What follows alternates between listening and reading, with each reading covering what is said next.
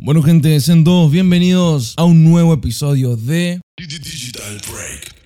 En el día de hoy nos encontramos en el episodio número 4, en el cual vamos a hablar del camino de ser freelancer, enfocado, como sabrán, al diseño gráfico. Primero que nada, disculpen si se escucha mucho ruido de fondo, el tema es que tengo el ventilador, hace muchísimo, pero muchísimo calor, y el podcast tenía que salir igualmente, así que acá estamos. Sobre todo, hay que entender primero que nada qué es ser un freelancer, porque muchos creemos entenderlo, pero vamos a definirlo un poco mejor y para hacer esto y hablar de lo que vamos a hablar a continuación, vamos a basarnos muchísimo en una nota del blog de Hotmart, así que también pueden buscarlo y leerlo un poco por su cuenta. Freelancer es quien trabaja de forma independiente ofreciendo sus servicios a empresas u otras personas y que gestiona su tiempo y su forma de trabajar de manera autónoma. Esto creo que es lo más importante y es el hecho de que nos gestionamos de manera autónoma. Cualquier persona que tenga habilidades, talentos o conocimientos en un área en específico puede trabajar como freelancer. Algo también muy interesante de freelance es que no es necesario un título, pero sí tiene que estar respaldado por un portfolio o algo que demuestre que tenés habilidades o talento para ese servicio que le vas a ofrecer al público. ¿Qué necesitas vos para ser freelancer? Lo primero que necesitas es tener determinación para poder romper esa barrera de salir capaz de un salario fijo que tenías o trabajar de otra forma a ser autónomo y construir tu negocio propio. O en su caso de que todavía no hayas tenido experiencia trabajando, es muy importante que tengas esas ganas, esa determinación para poder lanzarte y entender, porque obviamente muchísimos, incluyéndome, Empezamos trabajando gratis, capaz para un amigo, capaz para un familiar o incluso en redes, porque todos creíamos en su momento que esa era la forma de llegar a un público y que después capaz, si creíamos que nuestro trabajo mejoraba o si creíamos que teníamos esa posibilidad, íbamos a cobrar. Y yo los entiendo porque yo lo hice y sí, creo que es una forma de empezar, pero después vamos a discutirlo un poco mejor. Primero se necesita tener esa determinación, luego para ser freelancer también necesitamos tener un portfolio atractivo. Atractivo quiere decir que estés bien presentado, un portfolio muy completo con tus mejores trabajos para poder conseguir trabajo de forma independiente. Por eso lo mejor, antes de que te lances al mundo del freelance, es tener un buen portfolio y que sea atractivo al público. El objetivo principal del portfolio es poder transmitir confianza y seguridad a tus posibles clientes a futuro. Algo importante para poder ser freelance es elegir un área donde te quieras desempeñar. Mejor si te puedes especificar concretamente en algo para poder desarrollarte más en esa área y también lograr llamar la atención de ese público objetivo. Acá se implementa la famosa frase que dice, el que mucho abarca, poco aprieta. Algo también de suma importancia es poder equiparte es poder asegurarte de que tenés los equipos disponibles y tenerlo en buenas condiciones para luego poder llevar a cabo cualquier trabajo o servicio que quieras brindar de manera independiente. Obviamente suele pasar mucho que al principio puede que tengamos un capital menor para poder invertir y para poder mejorar todo nuestro equipo de trabajo, pero también creo que en este punto es importante entender y no limitarse. Con lo que tengas te puedes mandar y es muy importante que confíes en tu trabajo porque a día de mañana a partir de esa confianza y esa actitud que es muy pero muy importante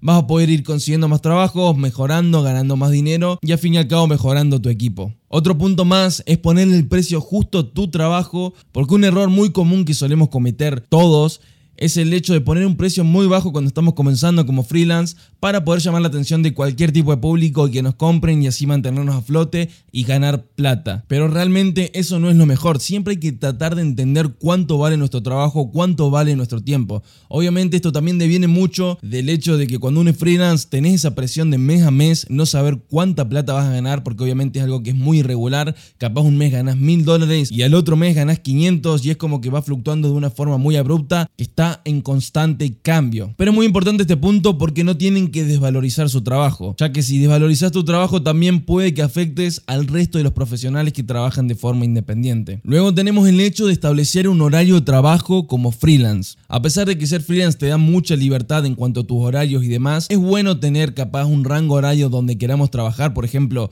no trabajar de madrugada porque sabemos que podemos rendir menos, capaz ponernos 4 horas de mañana, 4 horas en la tarde, y si bien tenemos cierta libertad, tenemos que organizarnos en algún aspecto para que después no se vea desvirtuado nuestro trabajo. Finalmente, esto es lo que se necesita para ser un freelancer, pero también algunos consejos sería ser una persona muy organizada, capaz de anotar las reuniones que tenés con clientes, tener calendarios, anotados también tus deadlines, que son las fechas cuando hay que entregar el trabajo final, ser transparente con tus clientes, esto es muy pero muy importante. Mucha gente termina no trabajando con otros porque capaz se enrían mucho para darles el precio o no saben cuánto cobrarles o en un momento le empiezan a cambiar el precio de la nada. Hay que ser muy pero muy transparente con los clientes, decirle, mira, esto es mi trabajo, esto es lo que yo creo que vale, estoy dispuesto a negociar, pero esto fehacientemente es lo que creo que vale mi trabajo. En el hecho de ser transparentes también entra el saber decir qué cosas sé hacer y qué cosas no, porque mucha gente suele también aceptar trabajos que no sabe hacer, pero bueno, digo, bueno, lo voy a aprender mientras lo estoy haciendo.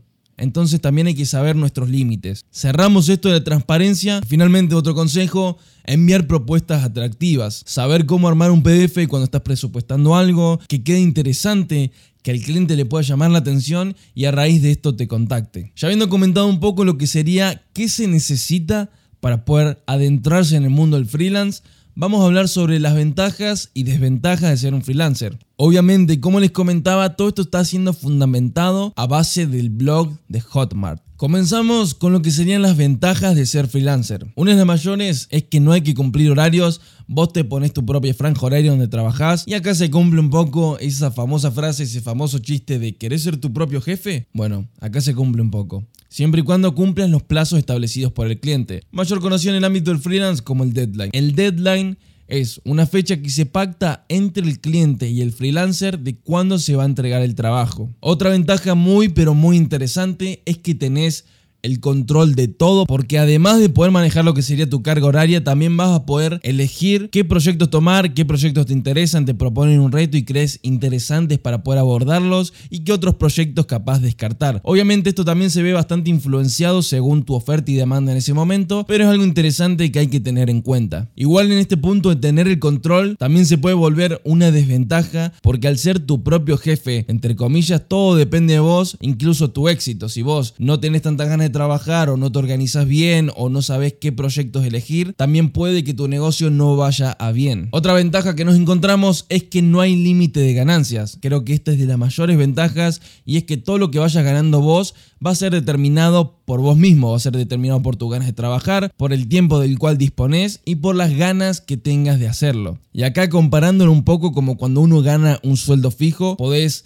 ganar incluso un montón más que ganando un sueldo fijo, pero también hay meses que puedes ganar un montón menos. Y ahora vamos a hablar un poco de las desventajas. Una de las principales desventajas es que solamente ganas plata cuando trabajas, cuando estás activo, cuando dispones ese tiempo, cuando capaz te vas de vacaciones o te accidentás o tenés algún problema de ese tipo. Y como no hay una relación de dependencia, no podés seguir cobrando ese tiempo que no estás trabajando. Otra desventaja también es que puede que pases mucho tiempo en la computadora y también aislado en algún punto de la sociedad. Y algo que no mencioné anteriormente es que una de las ventajas también es poder teletrabajar, poder trabajar de tu casa de manera remota, manejando tus horarios, decidiendo cuándo sentarte en la computadora o cuándo sentarte a hacer cualquier servicio que brindes. Pero acá viene la desventaja que es que puede que pases mucho tiempo solo o mucho tiempo aislado por el hecho de tener que trabajar en una computadora desde tu casa. Y en ese punto perdés capaz el contacto ese que podrías tener si trabajas de manera fija en una oficina con mucha gente, etc. Otra desventaja es que tenés menos garantías, que es que vos sos dueño de tu propio emprendimiento y todas las cosas están en tus manos. Nada, pero nada te garantiza que puedas encontrar el trabajo que querés, ganar la plata que vos querés o tener éxito en sí. Todo esto obviamente depende de vos, de tus ganas, de tu predisposición, pero muchas veces incluso esforzándote al máximo puede que no ganes o no llegues a tener el éxito que querés. Como una mínima conclusión entre ventajas y desventajas de ser freelance y lo que venimos hablando, creo que es un trabajo bastante irregular al cual sí hay que animarse, hay que tener ese ímpetu de poder decir, bueno, quiero trabajar de esta forma, quiero dejar de estar en relación de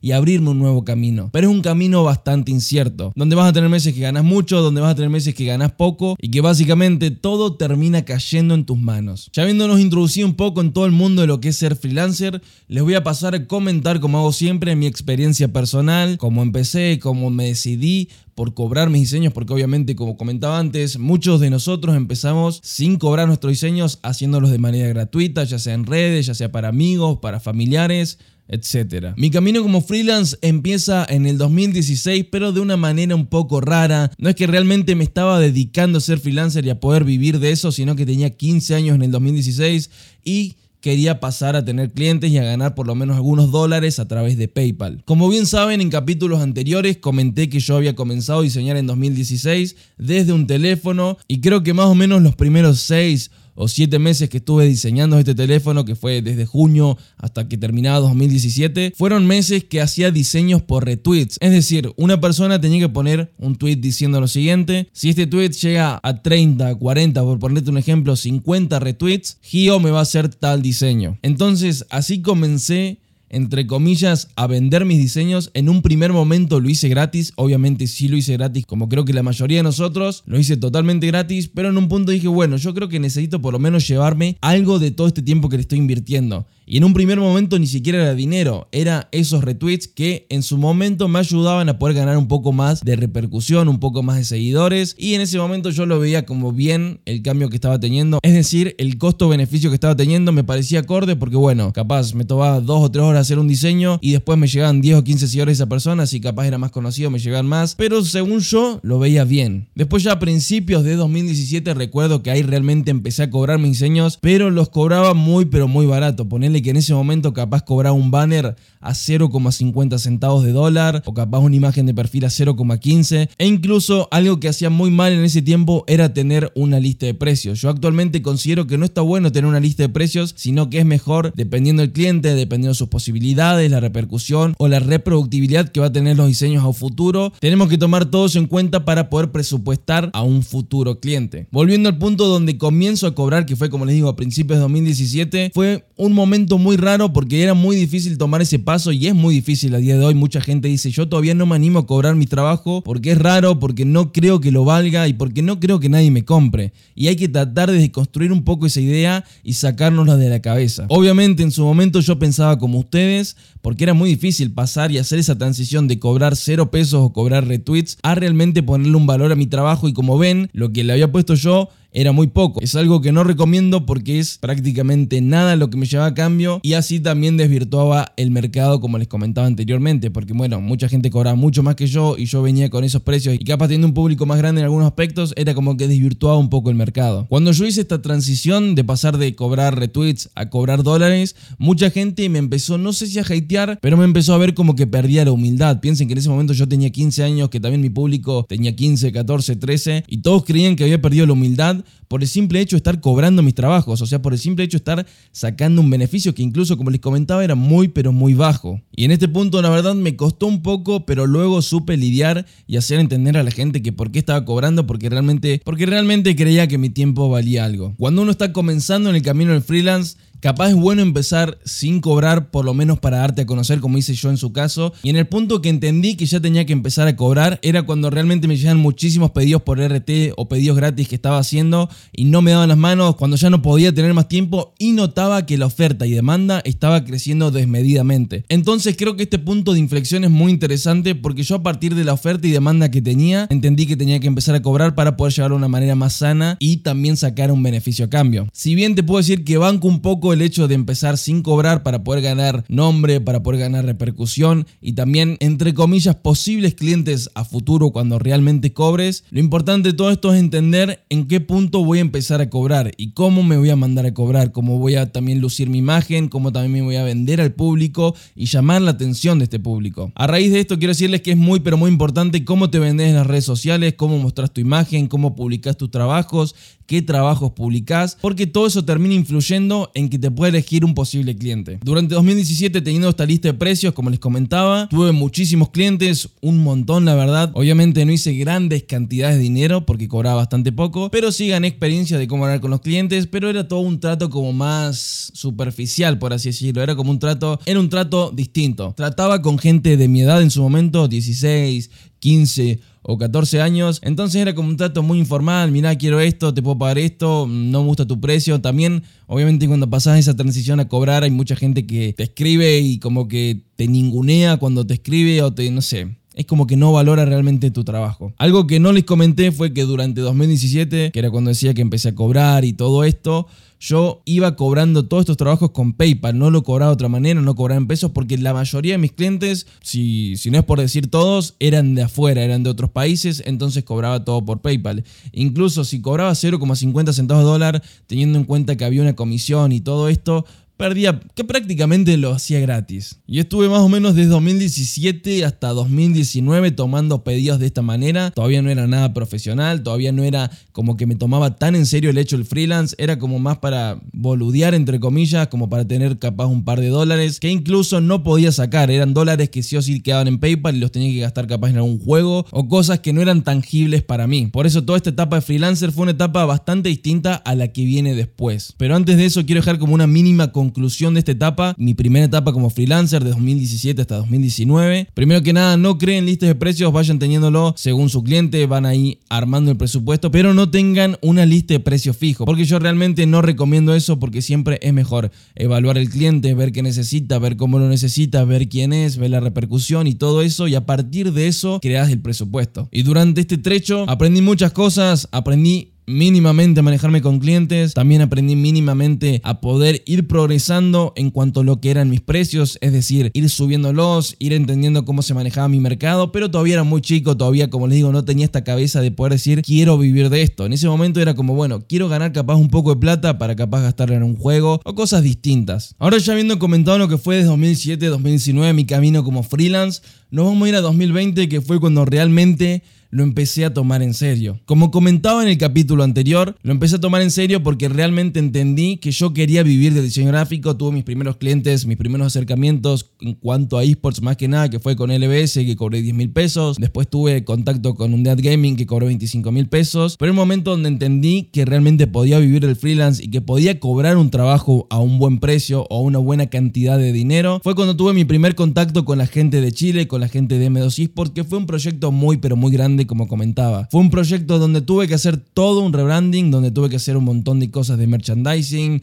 un montón, montón de diseños. Y en este 2020 fue mi trabajo freelance mejor pagado, que en su momento habrán sido alrededor de 1.500 dólares y si lo especificamos al día de hoy deben ser más o menos 300 mil pesos. En esto entendí que podía ser freelancer, entendí que podía trabajar de esto. ¿Por qué? Porque yo veía mucha gente que sí cobraba buenos proyectos a buen precio y ganaba buen dinero, pero a mí todavía no me había tocado esa oportunidad. Entonces, a partir de haber tenido esta oportunidad con la gente de Chile, de entender que podía cobrar eso, de entender que realmente mi trabajo valía eso, es como que se me abrió un poco la cabeza y dije, yo quiero vivir de esto. Porque imagínense ustedes que como venía anteriormente, venía haciendo trabajos sueltos, capaz un hater de Fortnite, o venía haciendo cosas como muy pero muy sueltas, con clientes particulares en Twitter y demás, con un trato muy distinto. Y ya cuando entendí esto, que tuve la reunión con M2, que tuve la reunión con toda la gente, que bueno, me registraron un montón de cosas, es como que se me abrió la cabeza, se me abrió la cabeza entender un poco cómo ir profesionalizándome, cómo ir expandiéndome en el mercado, particularmente en los esports, porque era el mercado donde entendía o veía más posibilidades a futuro, ya sea económicamente como en cuanto a lo que yo hago, que es diseño gráfico. Entonces este fue un punto muy importante para que yo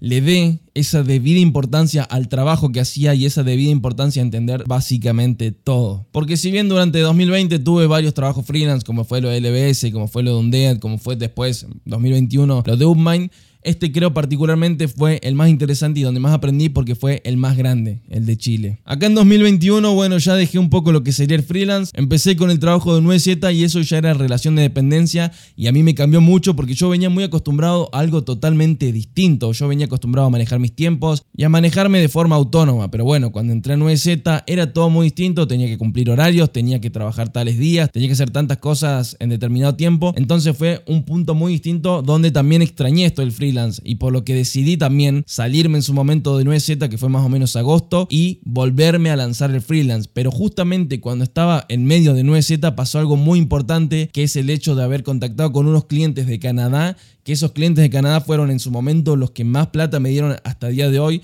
y sigo trabajando a día de hoy con ellos de manera fija, pero en su momento que fue más o menos creo que creo que fue julio, agosto por ahí, en dos meses llegué a hacer 10 mil dólares y para mí ya era un montón porque encaré muchos proyectos también muy grandes como había sido anteriormente con Chile, encaré proyectos de branding, proyectos para empresas importantes de ellos y también me iban derivando cosas que creían interesantes que haga yo. ¿Cómo llego yo a esta gente de Canadá o más bien cómo llegaron ellos a mí? Porque realmente me contactan ellos a través de mi Behance, me contactan por un mensaje directo, me dicen que quieren trabajar conmigo. En ese momento fue bastante informal, pero bueno, hablamos un poco por Behance, le dije cuál era el presupuesto, después nos mandamos a Telegram a seguir hablando y a seguir viendo cómo iba haciendo el proyecto, mandar avances y demás, y les gustó realmente muchísimo mi trabajo. Por eso durante julio y agosto me llamaron para abarcar un montón de cosas distintas. No solamente esos proyectos de branding, sino también, bueno, hacer cosas para redes sociales de distintas empresas que tenían ellos. Y un montón de cosas que realmente yo estaba muy emocionado porque, como les empecé a todavía a valorar más mi trabajo y entender cuánto podía cobrar. Porque si bien era muchísimo trabajo, yo también entendía que era un cliente importante, entendí cuánto podía cobrar y cuánto se me podía pagar. Como a su vez trajo sus cosas buenas, el hecho de trabajar con la gente de Canadá, que me pagaran también 10 mil dólares, todo lo que vos quieras, pero también trajo sus cosas malas, porque trabajé dos meses con ellos y después hubo un lapso de tiempo que seguía yo en 9Z y seguía trabajando en relación de dependencia, pero la gente de Canadá me dejó de contactar. Me dijeron que por ahora no necesitaban mis servicios, entonces, como les digo, esto del freelance es muy irregular y como que yo en ese punto me bajoñé un poco porque venía viendo obviamente que ganaba un montón de plata y que de repente de un día para el otro esa plata deje de entrar y solo te quedas con el sueldo que tenías que era fijo y en pesos, era un cambio bastante abrupto. Y esto es lo que tiene freelance, que hay que a veces ser muy lanzado, mandarte de una y entender que hay meses que te puede ir muy bien, hay meses que te puede ir muy mal y lo más importante es entender que todo es muy irregular. Pero esta experiencia con los canadienses durante mi periodo 9Z fue muy interesante, me hizo aprender un montón de cosas y nuevamente como lo que me había pasado el año pasado con la gente de Chile, se me abrió un montón la cabeza y me hizo entender cuánto puedo cobrar mi trabajo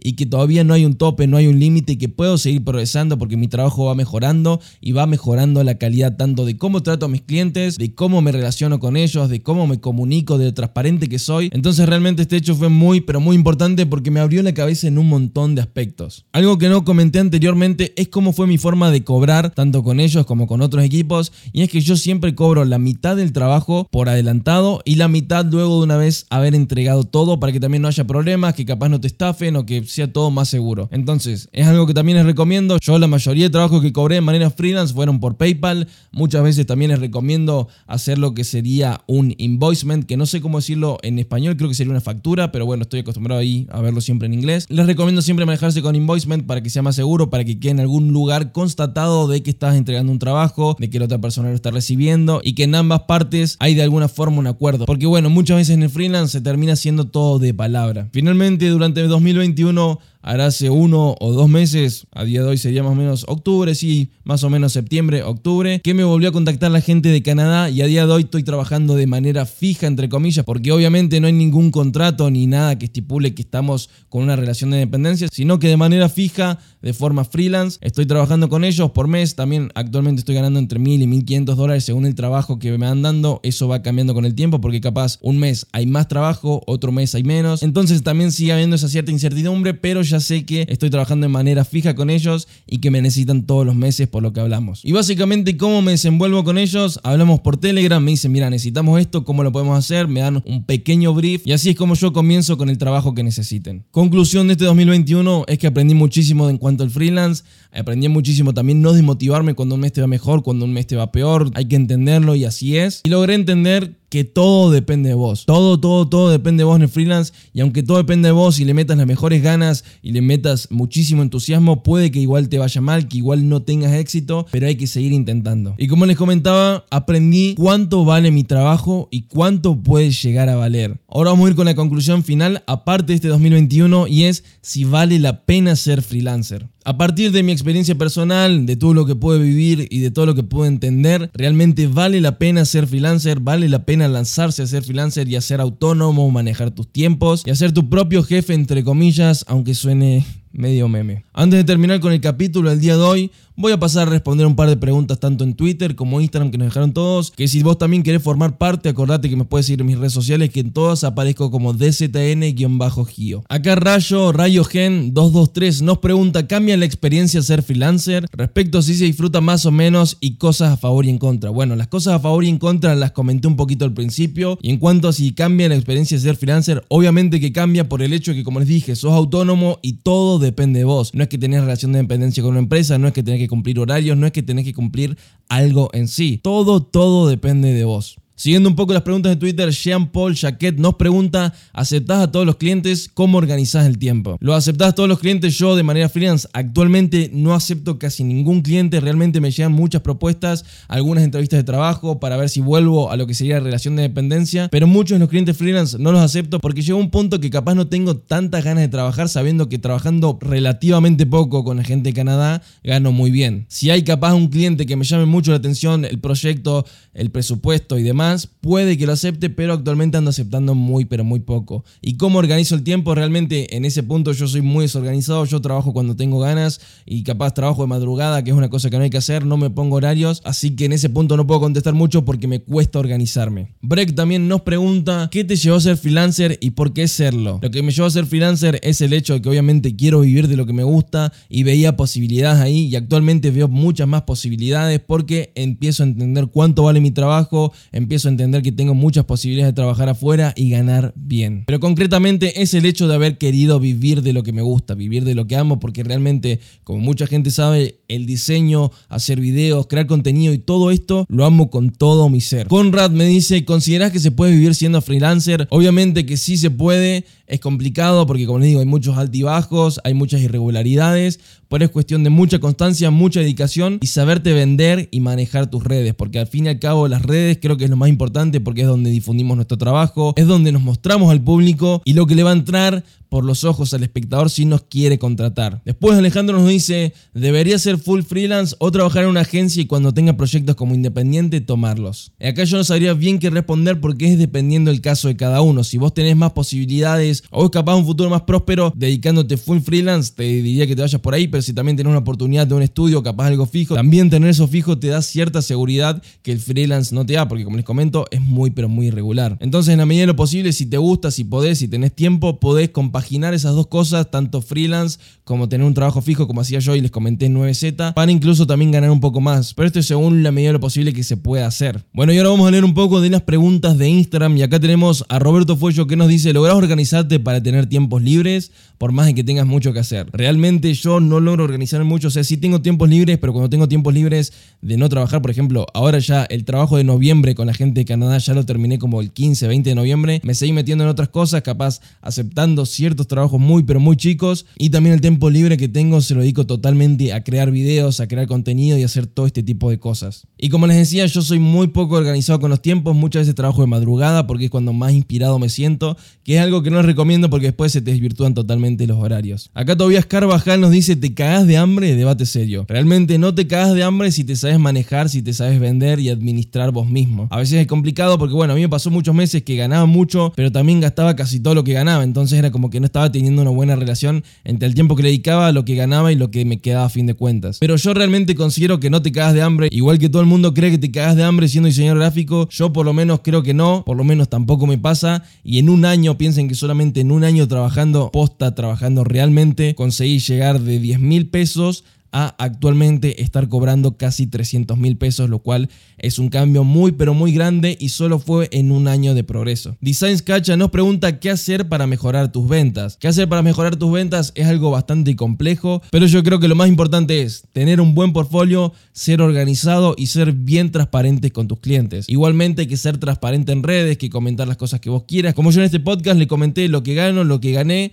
sin ningún tipo de problema. Lo quise decir, ¿por qué? Porque también creo que diciéndoselo mucha gente cree que la plata es tabú y hay que también tratar de construir un poco esa idea. Y yo de esta forma también genero cierta afinidad con ustedes porque les estoy siendo muy transparente y les estoy comentando todo sin ningún tipo de problema. Y ya habiendo contestado eso, terminamos con lo que serían las preguntas tanto de Twitter como de Instagram. Sinceramente, terminando el podcast, creo que hay muchas cosas que podríamos explayar un montón más. Entonces, seguramente vamos a hacer un segundo capítulo del camino freelance, capaz particularmente enfocándonos en cómo mostrarte como freelance, en cómo expandir tus redes sociales. Y eso también voy a ir viendo si se sigue haciendo en podcast o en videos. Finalmente, espero que les haya gustado mucho el podcast del día de hoy, que les haya sido de gran utilidad. Y sepan también que es importante que me sigan en mis redes sociales, tanto Twitter e Instagram, ambos DZN-Gio, para enterarse de próximos tópicos también poder participar en el tema de las preguntas y aparecer en el próximo podcast. Mi nombre es Julián Giordana, esto fue Digital Break.